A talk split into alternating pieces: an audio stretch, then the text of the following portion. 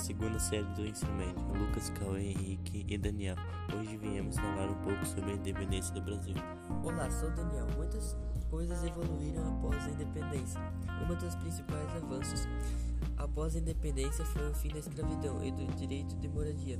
Mas ainda nos dias atuais há muitas pessoas que ainda vivem em péssimas condições.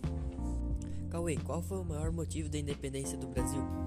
Entre os fatores que causaram a independência do Brasil, podemos destacar a crise do sistema colonial, as ideias iluministas e as independências ocorridas na América Inglesa e na América Espanhola.